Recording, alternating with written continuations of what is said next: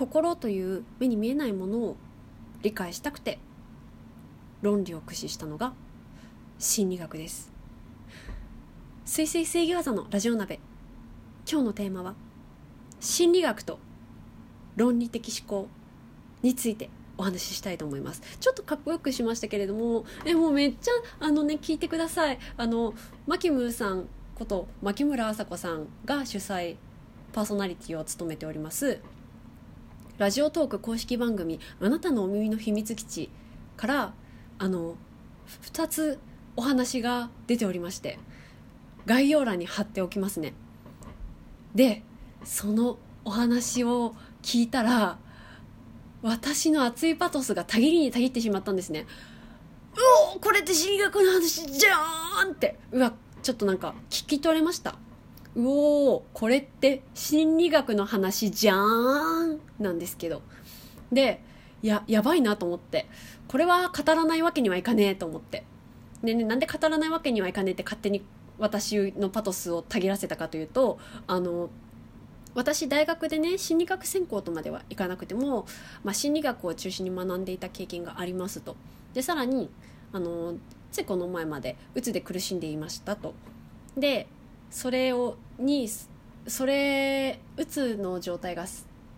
何？うつの状態から抜き抜け去ることができたのはこの心理学のおかげなんですよ。でこう心理学っていうとイメージ的には心を読むとかあとはカウンセリング。相手の話を相手の話に耳を傾けるとかだと思うんですけどいや全然違くってですね心理学ってめちゃめちゃリズメなんですよ。めっちゃリズメですよ。こうふわっと感情パトスって感情パトスって世界じゃないんですよ。めっちゃゴリゴリにこうあのあの何でしょうアンケートとかアンケートもねこう数値化できるような指標分かりやすい指標とかってアンケートとか作ったりとかして統計を取って統計の内容を分析してであの結果をあのまた実験してとか実験するのもあの、まあ、ネズミを使うのもそうだしあとはあのプログラミング軽いプログラミングの知識もそこで得たりとかしてで何？こう確率でなんなんちゃらかんちゃらうんぬんかんぬんみたいなしていくのがこう心理学の主な内容というか作業というか全然多分皆さんのイメージとは違うんじゃないかなと今話してても思うんですけれど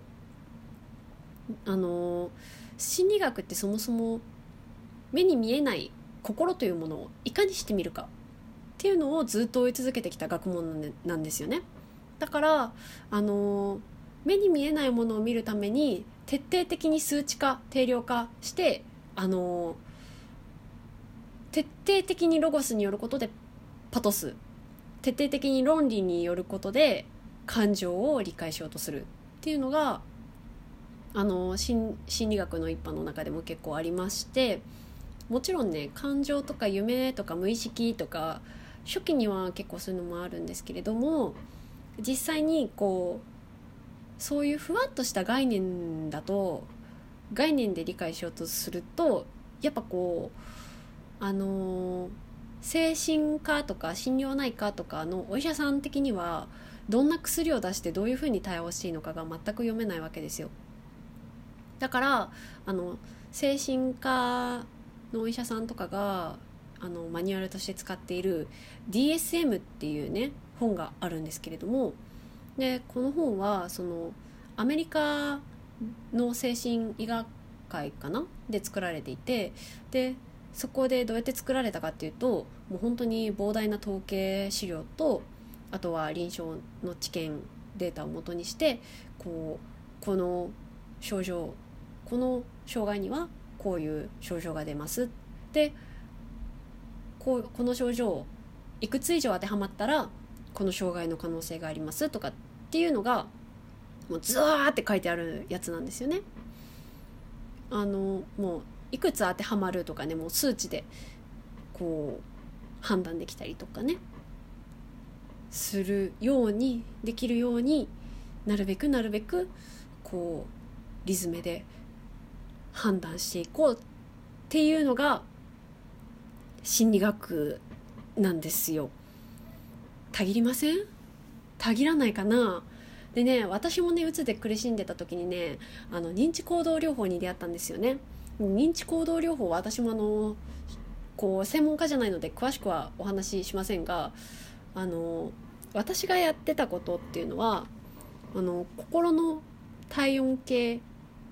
ていう方法を使ってましてなんじゃそりゃっていう話なんですけどどういうことかっていうと毎日の気分をね1から0からでもいいや0から10で数値化するこれだけなんですよ。10が今までにけも経験したこともないようなめちゃくちゃ強いストレス。で0がもうストレスゼロって感じ。0か1かな。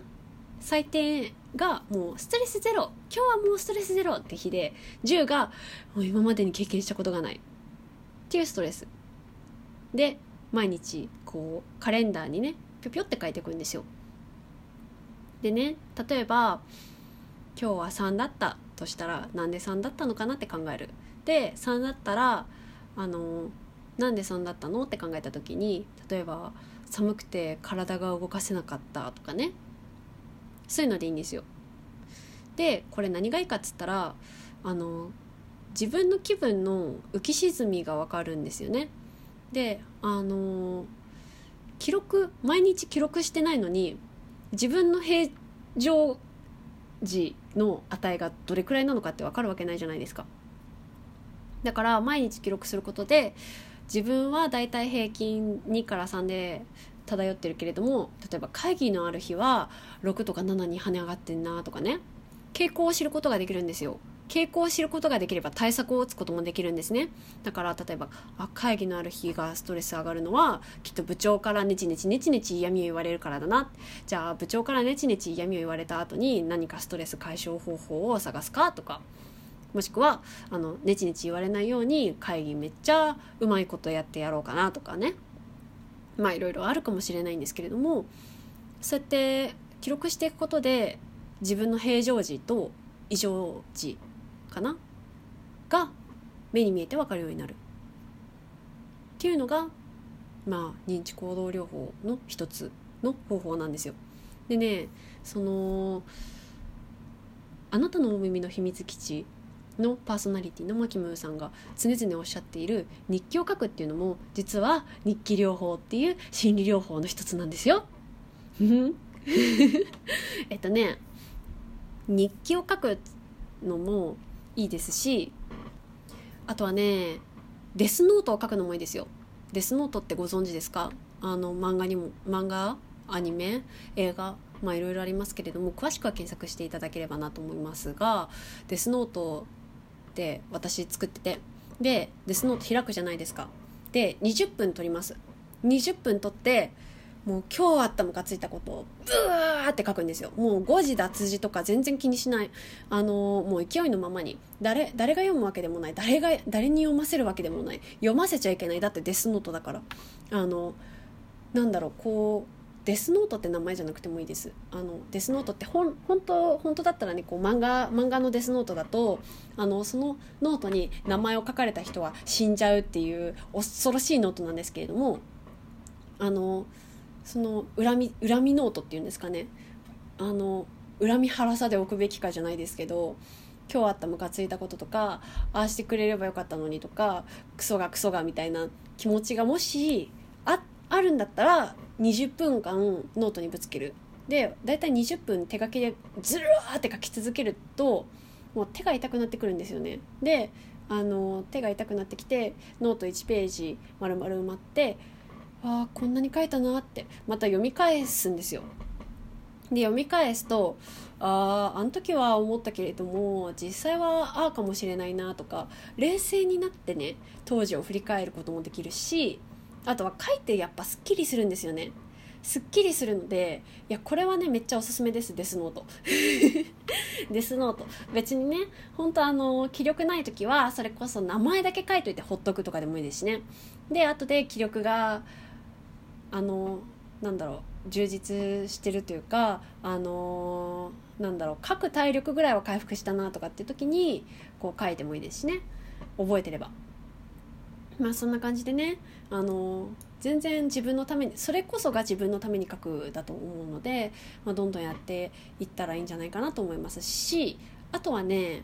うーんそうだな私がやってやってるのはあのなぜなぜくんですね。あの私システムエンジニアやってるんですけれどもあの何か問題が起きた時にこれが起きたなんで起きなんでこれが起きたの？何々だったから。なんで何々だったの？何々だったからみたいな。ずっと「なんで？なんで？なんで?」を繰り返してなんで5回繰り返すと根本原因にたどり着くんですよ。っていうふうに言われてるんですね。あのシステムエンジニアのこう問題が起きた時障害対応とかで。でそれをねあの実際の問題にも置き換えるんですよ。あのなんあのな